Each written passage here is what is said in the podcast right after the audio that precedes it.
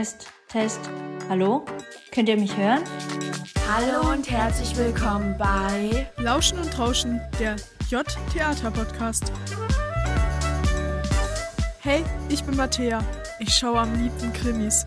Mein Lieblingsessen sind Omas Klöße. Hallo, ich bin Tui. Und wenn ich ein Tier wäre, wäre ich ein Glühwürmchen. Hi, ich bin Rosa und meine Lieblingszahl ist 22 und ich liebe Milchreis. Ich liebe. Du musst deinen Namen sagen. Entschuldigung.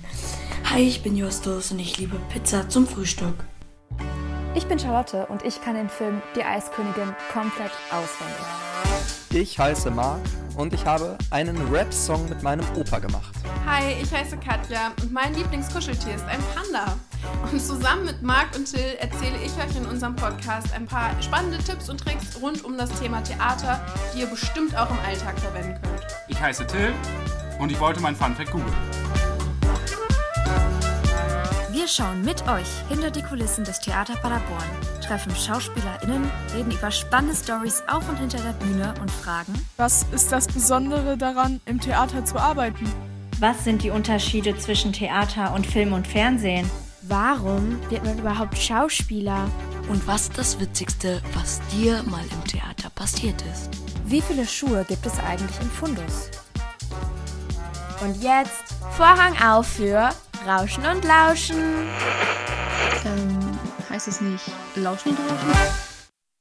Hallo und herzlich willkommen Zu unserem Podcast. Lauschen und Rauschen. Wir sind Rosa Und ich bin Justus. und wir machen heute einen Podcast über das Thema Schauspieler sein. Ähm, einfach alles da um das Thema. Und ich glaube, wir stellen uns einmal kurz vor. Ich bin Justus, ich bin elf und habe mal im Schultheater mitgespielt, aber sonst noch nichts. Und ich bin Rosa, ich bin 14. Ich habe schon ein bisschen Theatererfahrung. Ich habe nämlich 2018, glaube ich, Tilda bei Honig im Kopf gespielt. Also das war ein Theaterstück. Wir sind eigentlich durch Zufall hier auf dieses Theaterprojekt bzw. Podcast-Projekt gekommen. Das ist nämlich vom Jungen Theater Paderborn. Wir haben das nämlich in der Zeitung gesehen, sind dann ins Zoom-Meeting reingegangen und fanden alle sofort sympathisch. Und ja, jetzt sind wir hier. Warum, Ja. Worum geht es heute eigentlich? Genau, wir Podcast? haben heute einen Podcast-Gast, sage ich mal so, der liebe David. Der ist jetzt schon seit neun Jahren am Theater Paderborn und den interviewen wir heute ein bisschen. Und David ist jetzt schon da. Hallo David. Hallo, Rosa und Justus. Also, wir haben ein paar kleine Fragen vorbereitet und ja, ich würde sagen, wir starten direkt mal. Wie bist du so zum Schauspielern gekommen? Oh, lange Geschichte. Ich weiß zumindest, dass ich in meiner Kindheit schon sehr viel damit in Berührung kam, dadurch, dass meine Mutter sehr theateraffin war, viele Freunde hatte im Theater in der Stadt, wo ich groß geworden bin, in Halle an der Saale. Deswegen war ich dann zum Beispiel öfter auch mal mit gewesen im Theater als kleiner Wurm und bin dann da auch in der Kantine rumgesprungen zwischen den Stühlen und habe die Schauspieler angesprochen. Also da waren so die ersten Berührungen, die waren auch bei uns zu Hause teilweise. Da hatte ich auch schon als kleines Kind zum Beispiel sehr viel Spaß dabei, mich zu verkleiden und so eine kleine One-Man-Show abzuziehen, wo dann immer alle sagten, ach, wie süß, der wird bestimmt mal Schauspieler. Äh, wusste ich damals aber noch nicht. Und als ich dann etwas älter wurde, habe ich dann angefangen in der Schule zum Beispiel auch so Spaß zu haben, Texte zu rezitieren im Deutschunterricht. Das waren auch so kleine Schritte, die ich gemacht habe. Das ging dann halt so weit, dass ich in meiner Lehrzeit, also ich habe dann nach der Schule einen Beruf noch gelernt. Das nannte sich damals Baufacharbeiter. Und da gab es ein Lehrlingskabarett. Da haben wir sehr viele Texte gemacht von Kästner, Tucholsky, Ringelnatz zum Beispiel auch, mit denen wir auch sogar schon rumgefahren sind, in verschiedene andere Städte gefahren sind und das dann da zu Besten gegeben haben. Und das hat mir sehr viel Spaß gemacht. Dann gab es die sogenannte Wende, das heißt, die DDR verschwand im Nirvana und es war ein neues Land da, das war die BRD, in dem ich mich zurechtfinden musste. Und das, was ich eigentlich machen wollte nach dieser Lehre, war ja, äh, war eigentlich Restaurator zu werden. Das ging dann aber nicht mehr, weil der Betrieb nicht mehr wusste, ob es ihn in den nächsten halben Jahren noch geben wird. Das war eine sehr chaotische Zeit. Und das war direkt 89, 90. Und dann habe ich mich entschieden, erstmal zu studieren. Habe dann da jemanden kennengelernt, der hat in Hannover studiert. Der hat mir das da gezeigt. Und deswegen bin ich zufälligerweise nach Hannover gegangen und habe mich entschieden, einfach was zu studieren. Egal was. habe mich dann zufälligerweise für Geschichte und Literatur und Soziologie dann dort eingeschrieben an der Uni, habe das auch gemacht. Und da gab es dann auch an dieser Universität ein Kabarett und da gab es auch ein Theater. Da habe ich mitgemacht, sechs Jahre lang und habe mich dann erst relativ spät, so mit 24, 25, entschlossen, das zu versuchen, mich an einer staatlichen Schauspielschule zu bewerben. Cool. Also ähm, das sind ja sehr viele so Zufälle, sage ich mal so gewesen, wo du dann immer ans, an das Kabarett gekommen bist. Hm? Uns ist das auch so ein bisschen so, als unser Vater spielt auch ganz, ganz, ganz schön viel Theater. Also wir sind auch seit wir klein waren immer dabei gewesen. Hattest du irgendwie ein Vorbild, was du so total toll fandest? Oder so eine Person? Also ein Vorbild direkt eigentlich nicht, muss ich sagen.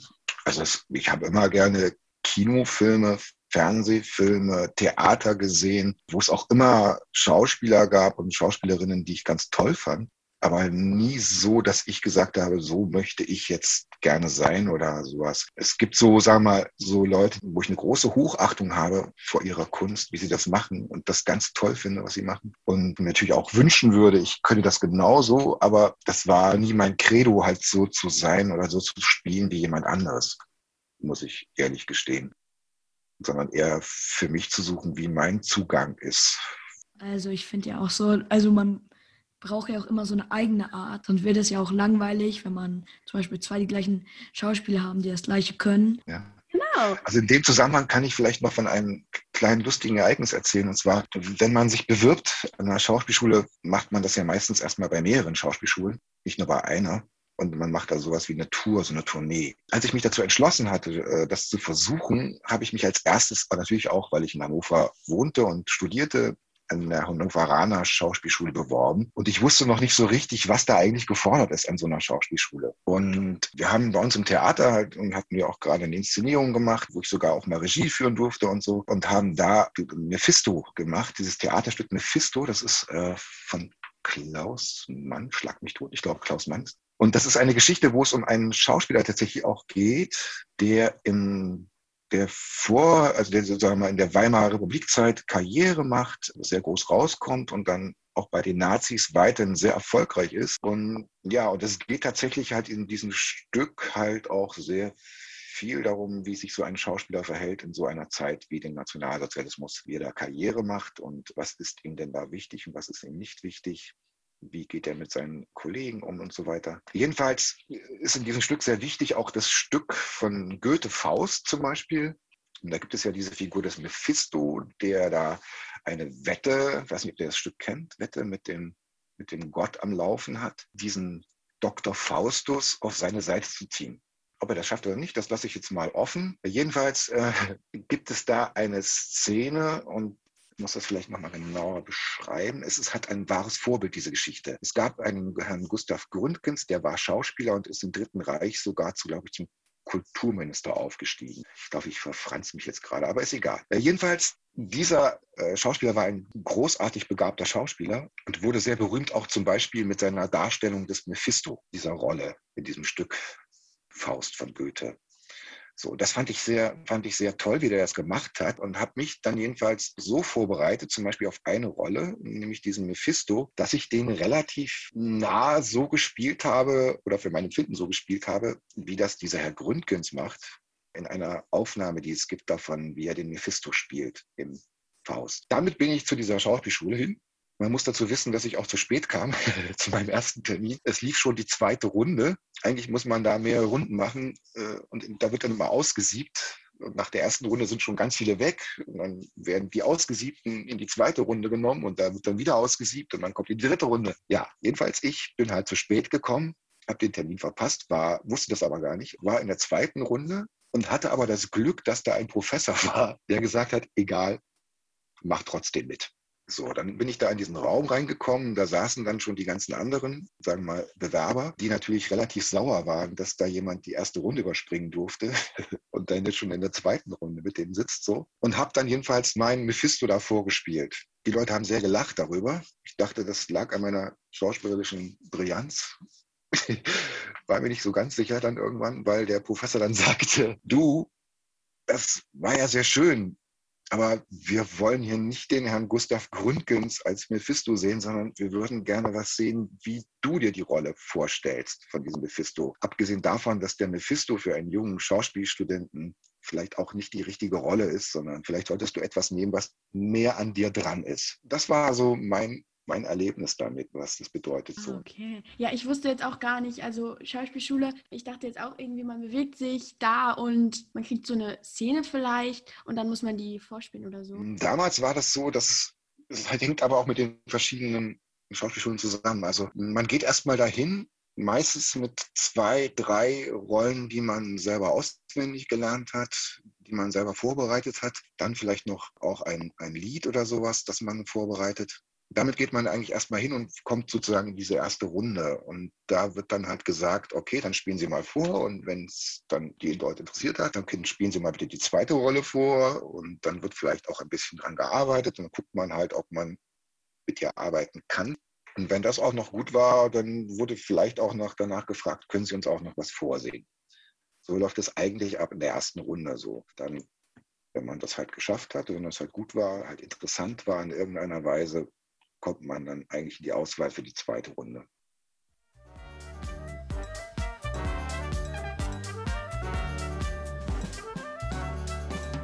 Du bist ja jetzt Schauspieler. Wie sieht dein Alltag so von dir aus? Man muss da erstmal, glaube ich, unterteilen. Es gibt halt Leute, die fest angestellt sind, so wie ich, an einem Theater. Es gibt Leute, die sind freiberuflich unterwegs. Und es gibt Leute, die machen gar kein Theater oder wenig Theater und die machen halt Film und Radio oder sonst was, was, was es in diesem Medienbereich noch gibt. Für mich ist es halt, ich bin fest engagiert am Theater. Das war auch immer mein Wunsch. Mein Tagesablauf ist im Normalfall eigentlich so, dass wir einen Probenrhythmus haben, der beginnt um 10 Uhr und endet um 14 Uhr, 14.30 Uhr, 15 Uhr, 15.30 Uhr. Und dann gibt es eine Pause und man trifft sich abends ab 18 Uhr wieder und probt dann bis 22 Uhr, bis 22.30 Uhr, bis 23 Uhr. Das ist halt sehr verschieden dann halt. Das ist so der normale Probentag für mich. Kann aber auch so sein, dass man zum Beispiel ja nur morgens dran ist oder nur abends dran ist. Oder man, ist dann, man hat da wirklich beide die Vormittags- und die Abendprobe. Dann ist es halt so, dass halt abends natürlich auch noch die Vorstellungen sind. Dann hat man keine Probe, sondern dann geht man halt zur Vorstellung. Das beginnt dann halt meistens, dass man ins Theater geht, sich umzieht, sein Kostüm anzieht, dann in die Maske geht, dort geschminkt wird. Dann gehe ich meistens noch irgendwie in einen Raum und spreche mich noch ein bisschen ein oder rauche noch eine, weil ich starker Raucher bin. Und dann beginnt die Vorstellung. Das ist so der normale Alltag, was jetzt das Theater betrifft. Dazu kommt dann natürlich noch, dass man sich zu Hause hinsetzen muss und Text lernen muss, immer wieder auch wiederholen muss, für die Vorstellung auch wieder hochholen muss, wenn das teilweise ein bisschen länger gelegen hat, das Stück, also wir das nicht so oft gespielt haben. Das kommt auch noch dazu. Und wie, also hat sich das, ähm, dein Alltag sehr verändert oder deine Arbeit und ähm, was machst du dann gerade so wegen Corona? Ja, also jetzt gerade sind wir tatsächlich wieder am Proben für ein neues Stück. Der Wunderheiler, es ist ein irisches Stück, ein sehr interessantes Stück, was ich mit drei Kollegen spielen werde. Besteht leider nur aus Monologen. Also wir spielen nicht miteinander, sondern sind immer nur nacheinander dran. Aber es ist eine sehr spannende Geschichte ich bin sehr froh, dass das jetzt auch gerade wieder losgegangen ist und bin dementsprechend genauso wieder enttäuscht worden, als das dann schon nach zwei Wochen hieß, die Premiere wird aber nicht stattfinden. Das ganze Stück wird bis zur Premiere probiert und wird dann erstmal sozusagen auf den Stapel gelegt und gewartet, bis das Theater wieder aufmachen kann. Davor hatte ich eine lange Zeit, wo ich wenig zu tun hat. Also meine letzte Premiere ist schon sehr lange her. Die war, glaube ich, im September letzten Jahres. Das war Antigone. Danach war ich dann nur noch eingesetzt eigentlich als Zweitbesetzung und zugeschaut, wie Struwwelpeter probiert wurde. Das war eine musikalische Produktion, die auch keine Premiere mehr hatte.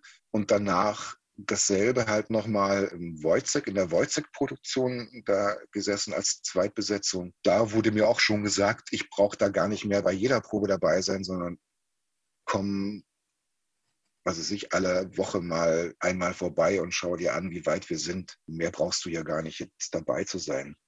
das war für mich, muss ich ehrlich sagen, relativ frustrierend, weil ich stehe lieber auf der Bühne und probiere, als dass ich unten sitze und den Kollegen zuschaue, wie die probieren.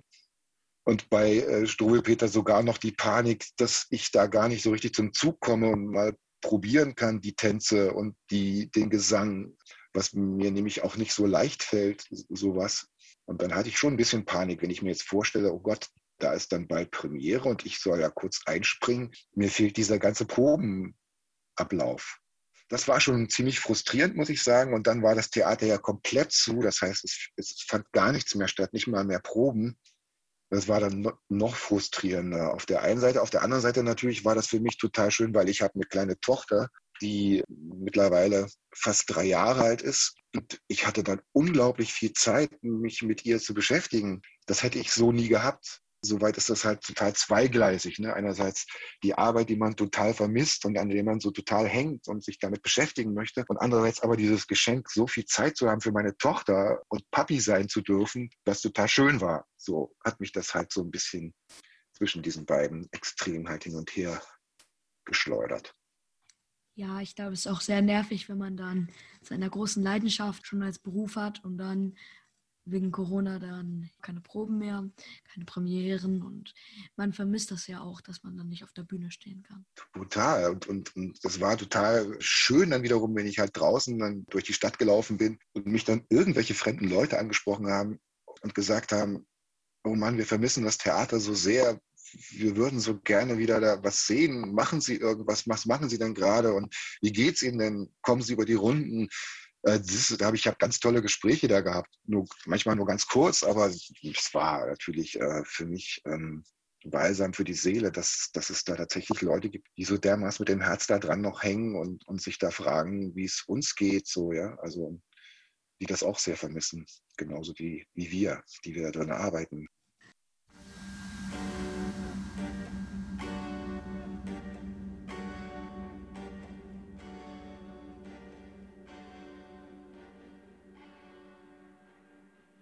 Okay, jetzt haben wir noch ein paar andere Fragen. Also die sind jetzt eher so zum Thema hinter der Bühne. Zum Beispiel als erstes, was machst du eigentlich, wenn du jetzt zum Beispiel nicht auf der Bühne bist? Also wenn du zum Beispiel gerade nicht vorkommst, also wenn du spielst, aber jetzt vielleicht für eine Viertelstunde nicht auf der Bühne bist, was machst du dann so die ganze Zeit? Das ist sehr verschieden. Manchmal stehe ich hinterm Vorhang und lausche und schaue zu.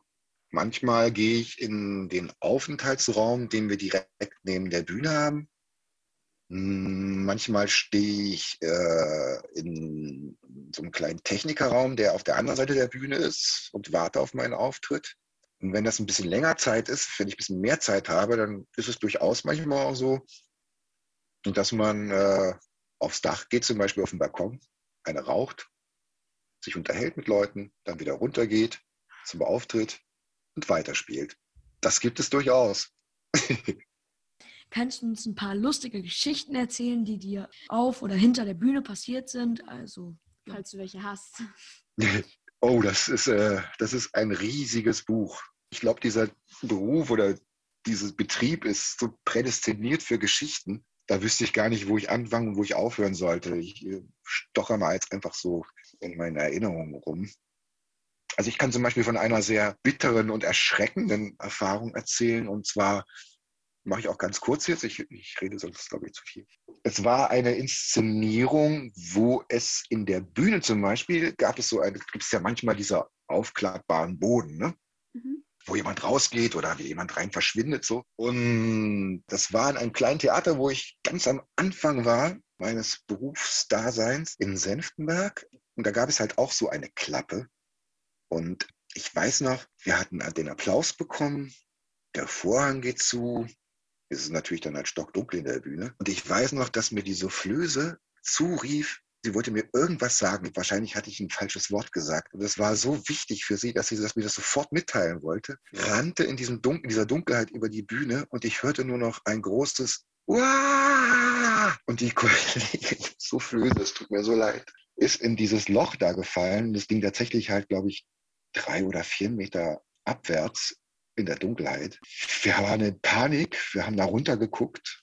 Sie lag da unten und hatte sich zum Glück, muss man sagen, wirklich nur den Arm gebrochen. Aber das, äh, war ein einschneidendes Erlebnis. Deswegen weiß ich für mich zum Beispiel, wenn der Vorhang runtergeht und es ist dunkel in der Bühne und wir haben eine Klappe da, ich bin sehr vorsichtig. Also ich warte sehr lange, bis das Licht angeht, das Arbeitslicht hinter der Bühne, bevor ich irgendwo lang marschiere. Also das war eine sehr erschreckende Erfahrung. Hm, dann vielleicht mal noch eine lustige. Das war dann schon das zweite Theater, wo ich war. Das war in Schwerin, das sogenannte Mecklenburgische Staatstheater. Ich hatte da meine erste Inszenierung, die das war, ich, genau, ich, das waren parallel zwei Inszenierungen, die ich da hatte, als, als, als ich da gerade angefangen hatte. Es war parallel, die beide zur Eröffnung gezeigt worden sind. Und das eine Stück, das nannte sich Casting in Kursk. Kursk, das ist so ein russisches kleines Dorf. Es ist ein unglaublich lustiges Stück. Es geht irgendwie darum, dass da ein Japaner kommt und die Leute sind alle arbeitslos in diesem Dorf. Und der Japaner verspricht denen halt irgendwie, ihr könnt zu uns kommen und ihr kriegt alle Arbeit. Und Aufgabe ist es für die Bewerbung, dass man da irgendwas Eigenes zeigt. Und dann kommen halt die Leute dahin zu dieser Bewerbung und teilweise machen die dann eine Zaubershow, manche fangen an zu singen und sonst was. So, es ist so, das ist sozusagen die Grundgeschichte des Ganzen. Die Frauen sind aber nur eingeladen, nicht die Männer zu dieser Bewerbung. So, nur die Frauen sollen einen Job kriegen in Japan. Und die Männer sind total sauer, weil die nicht sich bewerben dürfen. Ne? Und ich habe einen von diesen Männern gespielt, von den Frauen. So. Und ich habe mich, lange Rede, kurzer Sinn, ich habe mich in einer Vorstellung komplett versprochen. Klingt jetzt vielleicht gar nicht so lustig, weil mein Text war, und dort kaufte ich mir zwei Tickets für Tokio und dann fliege ich dahin und dann hole ich meine Frau zurück. Ich bin also sehr erbost. Und ich stand dann halt da so völlig aufgeregt und völlig wütend. Auf der Bühne musste ich das spielen so und das auch völlig empfinden und brüllte diesen Japaner beziehungsweise den Übersetzer, den Dolmetscher an von dem Japaner. Und dann kaufe ich mir zwei Tickets und fliege nach Tikio und dann hole ich meine Frau zurück. Was führte dazu, dass meine Kollegen total zusammenbrachen in der Vorstellung vor den Zuschauern vor Lachen. Teilweise die Kollegen, die anderen Kollegen, wir waren alle auf der Bühne, es waren sehr viele Menschen, sich teilweise die Leute umdrehten. Meine Kollegen so langsam in, in den Bühnenseitengang verschwanden, um da kurz mal abzulachen und dann wieder möglichst mit reglosem Gesicht wieder aufzutreten. Äh, die konnten das, ich konnte das nicht. Ich musste ja weitersprechen und musste dann teilweise mit meinen Kollegen sprechen, die sich umgedreht hatten und mir nicht mehr ins Gesicht schauten. Ich aber nur noch von hinten die wackelnden Schultern sah, weil die so lachen mussten. Und irgendwann hat es mich dann selber erwischt, dass ich dann so lachen musste und ich habe mich nicht mehr eingekriegt. Bis zum Schluss dieses Stückes nicht mehr. Und das war ein sehr bitterer Schluss, weil dieser Japaner wurde dann von den äh, äh, von den Männern des Dorfes und von den Frauen des Dorfes zersägt äh, und lief dann sozusagen in zwei in zwei Teilen in diesen so einen Zauberkasten, wo der eine mit den Beinen weglief und der andere Teil äh, auf der Bühne stehen blieb mit dem Kopf draußen und den Armen draußen. Die beiden Teil, Teile waren zu sehen. Äh, das war so ein bitterböser Abschied eigentlich so. Und äh, ich habe die ganze Zeit gelacht. Und wir mussten zum Schluss dann sogar noch pfeifen, so ein Trauerlied pfeifen. Das ging natürlich überhaupt nicht. Ich habe die ganze Zeit nur gelacht. Und es führte dazu, dass das Publikum dann auch irgendwann mitlachte. Alle zusammen lachten nur noch bei einem bitterbösen Ende.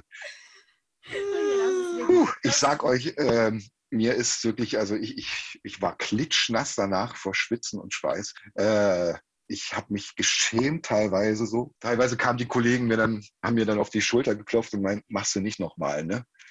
Und ich so, nee, mach ich nicht nochmal. das ist ja auch ein bisschen peinlich für einen, und, aber ähm, so peinlich lustig. Natürlich, aber man schämt sich äh, so. Aber auch wenn die Zuschauer gelacht haben und teilweise wirklich Tränen in den Augen hatten vor Lachen, ähm, habe ich mich trotzdem geschämt, weil natürlich die ganze Ernsthaftigkeit dieses Abends vor die Hunde gegangen ist, ne? im wahrsten Sinne. Ja. Aber ich finde auch so beim Theater ist es ja auch viel Improvisation. Also so, weil es kann ja oft mal sein, vor allem wenn man dann halt lange Akte hat, also ähm, und man dann halt auch viel Text sagen muss, dass man sich halt auch manchmal ähm, verspricht. Also ich hatte das auch einmal, da hatte meine Mutter so eine Phase, dass man da nicht sagen sollte, ich hasse dich, aber ich musste im Stück sagen, ich hasse dich. Und dann habe ich anstatt ich hasse dich gesagt, ähm, eigentlich wollte ich dir jetzt sagen, dass ich dich hasse. Ich hatte das, ich weiß nicht mehr wieso, aber weil wir hatten das halt zu Hause, also dass meine Mutter das halt immer gesagt hat, so dieses, sag nicht, ich hasse dich. Und dann habe ich aus Versehen gesagt, ich wollte jetzt eigentlich sagen, dass ich dich hasse. Und dann waren wir auch alle erstmal auf der Bühne so, ja gut, Also, wir mussten erstmal alle kurz eine Minute, weil, ähm, ja, so, alle wieder in die Rolle, in die Rolle kommen, weil also dann so ganz so, okay, also es war halt auch relativ am Ende des Aktes, also ja, es war schon dann so ein bisschen so, ja, man wusste so wirklich, was er machen sollte. Betretenes Schweigen. Ja, genau. Mhm.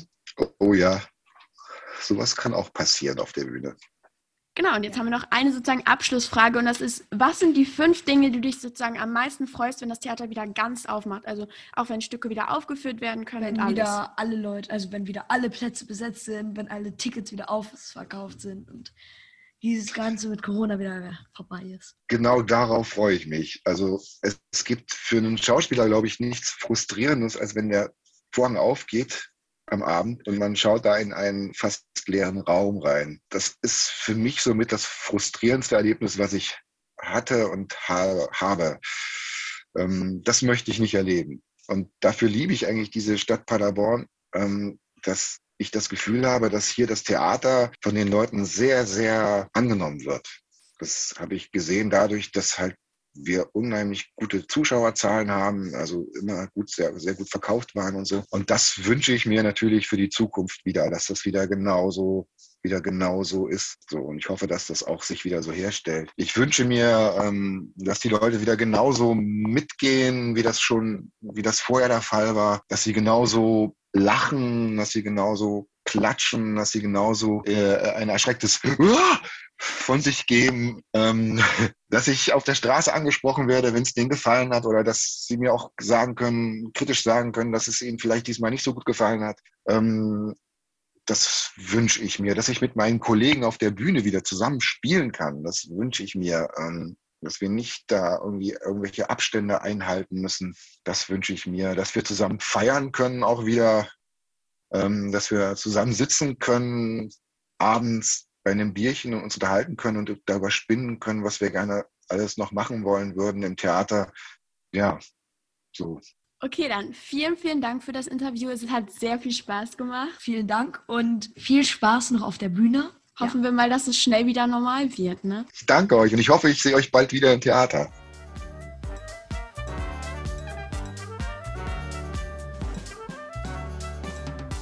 Okay, danke, dass ihr zugehört habt. Und dann haben wir noch eine kleine Ankündigung. Ähm, nächste Woche kommt unsere zweite Folge raus. Da sprechen wir mit Barbara. Barbara ist auch eine Schauspielerin. Das ist dann sozusagen nochmal so eine andere Perspektive. Und wirklich, da freuen wir uns mega drauf. Wir hoffen euch natürlich, euch hat der Podcast gefallen. Ihr konntet so ein paar Eindrücke mitnehmen. Und ja, was kann man eigentlich noch sagen? Eigentlich nichts. Also genau. wir hoffen einfach, dass ihr beim nächsten Mal auch wieder einschaltet und wenn es euch gefallen hat, dann freut es uns und ihr könnt es ja auch gerne an Freunde weitergeben und wir hoffen natürlich, ihr habt dann noch was dazugelernt. Tschüss. Tschüss.